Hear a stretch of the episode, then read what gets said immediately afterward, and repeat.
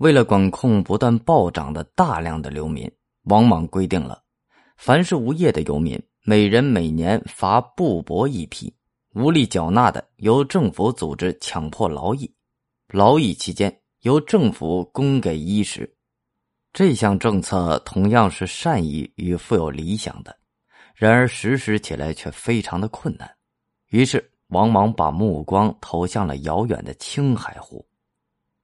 王莽根据古书有四海之说，胁迫羌人献出青海湖一带的土地，以便与国内已有的北海郡、南海郡、东海郡合起来凑全四海。其主要目的是为了强制移民，以解决西汉末年人口暴增给关中、关东地区带来的压力。而凑成四海，只不过是托古改制的借口罢了。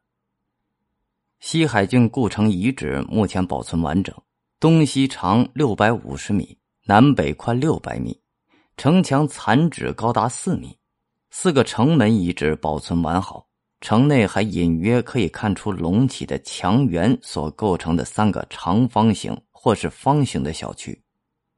城内地势南高北低，南部建有建筑遗址，城北部有一小城。在城址内采集到西汉和王莽时期的五铢钱、货布、货权、大权等五十种钱币，以及东汉时期的西海安定元兴元年坐当、铭文瓦当等遗物。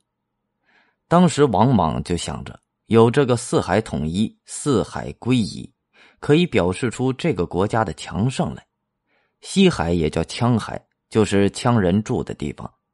王莽派审查的人拿了很多金银财宝，到这个地方把羌人贿赂一下。羌人见了非常的高兴，就把这个地方给出去了，自己跑到青海湖以西的地方去。汉王朝就在这个地方建立了西海郡。这个工程相当的浩大，西海郡远离中原，非常的偏远荒凉，主要是西汉王朝花了大量的人力、物力、财力建成的。此后，西海郡成为镇守西部的主要军事基地。为了缓解国内愈来愈尖锐的社会矛盾，王莽还多次发动与四夷的战争，其本意是通过外部的战争增强国内的凝聚力。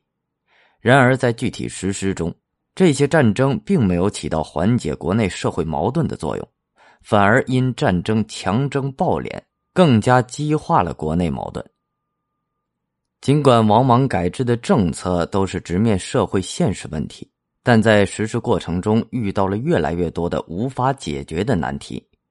改制的软弱和多变不仅没能解决已有问题，反而带来更多的矛盾。随着形势的改变，王莽已经渐渐由万众拥戴而变为万众背离。